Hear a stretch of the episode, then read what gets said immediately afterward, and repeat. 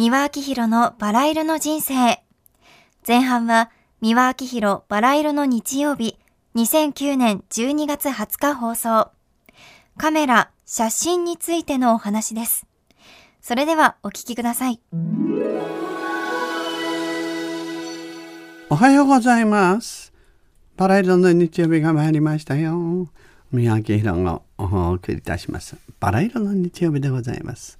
それでは今週も番組に届いたお便りをご紹介いたしましょうね。えー、本当にいつもお便りありがとうございます。えー、ではね、読ませていただきますけれどもね、宮崎県、へえ、宮崎県ですね、いつだったか参りましたけどね、宮崎放送でいつも聞いています。ありがとうございます。私は最近デジタルカメラを買い、どこに行くにも持ち歩いています。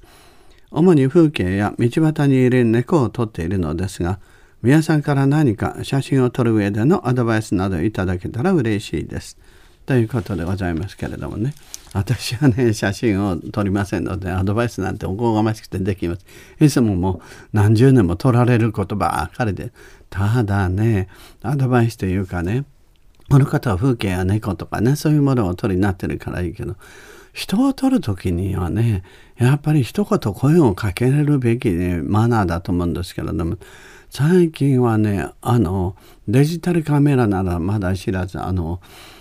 あのな携帯電話のね携帯でもってねあのみんな簡単に撮れますでしょ？ですからねふっと見ると必ずどこからかからねみんなね携帯でバチャバチャバチャバチャ断りもなしに撮るんですよね。本当につかみかかってね、あの、携帯電話を追ってやりたいというふうに思いますよね。失礼じゃありません？そうでしょ？だからね、あの、あのちょっと声をかけてもらえばね、もうこっちもいいお顔もするし、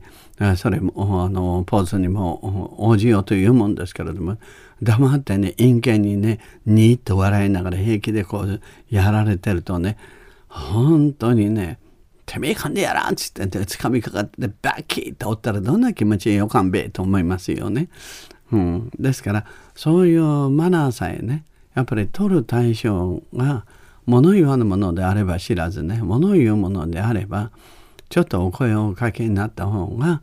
あの気持ちよく向こうも応じるでしょうしこちらも気持ちよく作品ができると思うんですけどねいかがでしょう？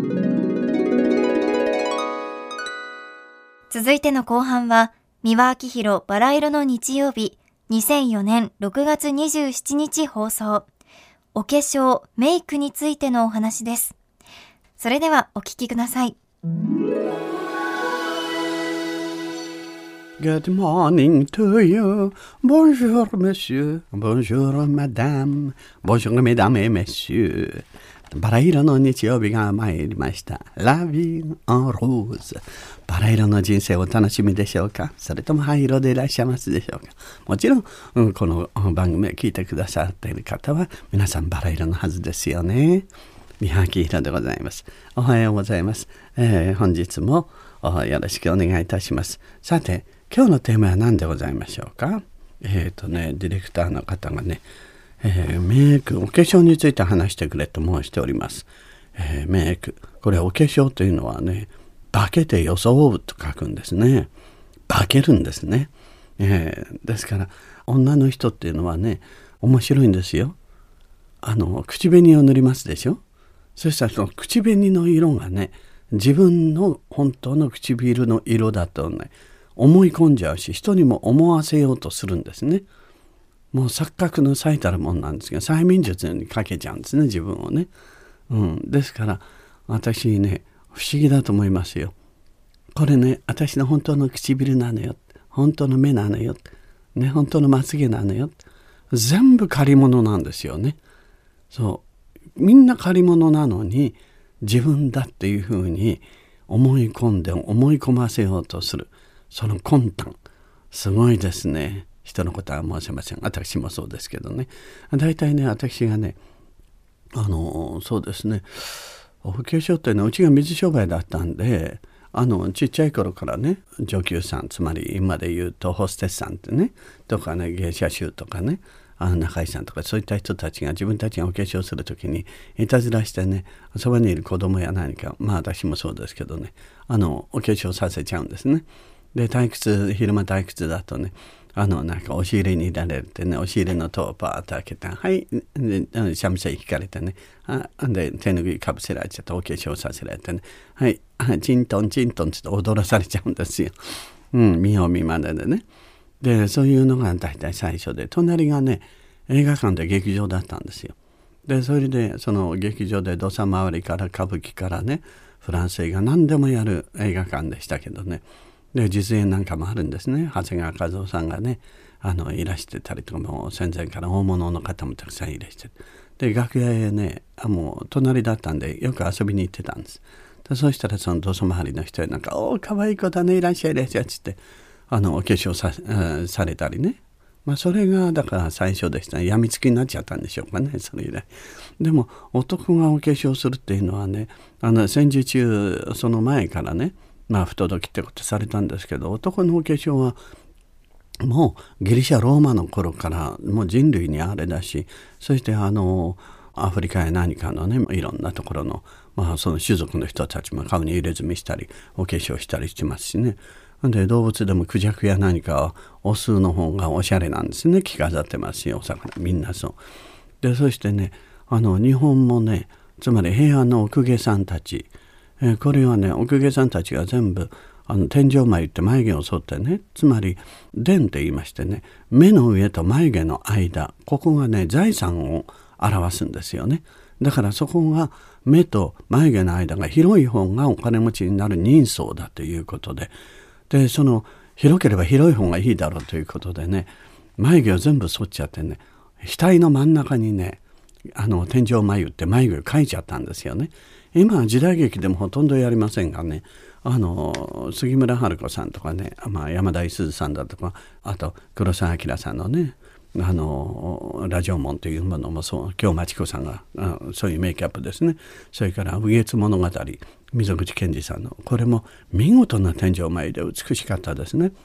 で小野小町やないかあの頃もで女だけではなくてあの奥下さんの光源氏やないかも全部あの白塗りにして天井眉を描いてそしておは黒っつってね黒をあの歯をね金で染め金で染めるんですね真っ黒に。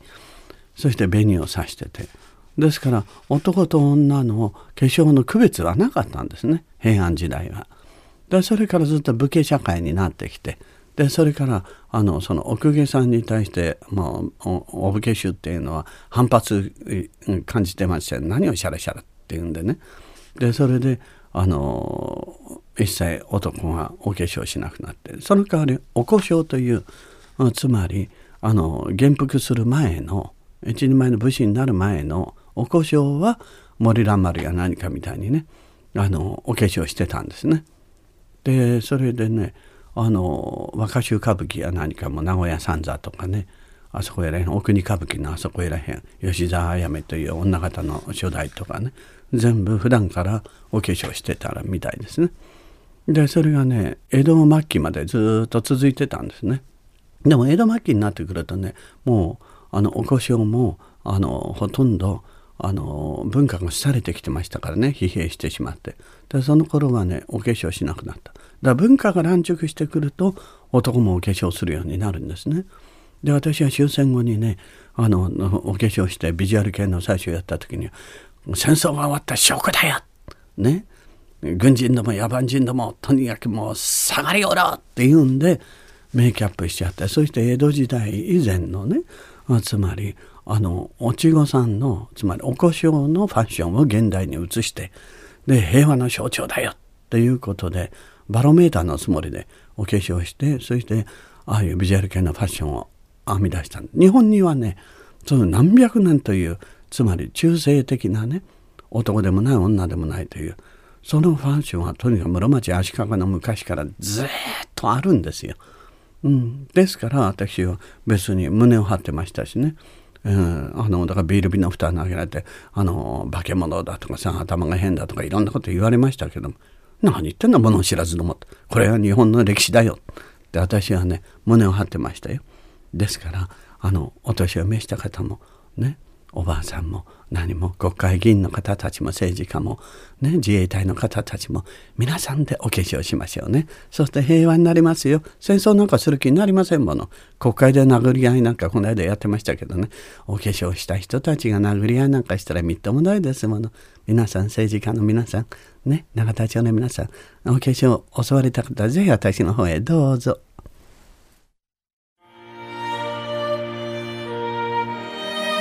三輪明宏のバラ色の人生では、リスナーの皆様から番組の感想や三輪さんへのメッセージを募集しています。メールアドレスはすべて小文字で、バラ色アットマーク tbs.co.jp バラ色の綴りは b, a, r, a, i, r, o です。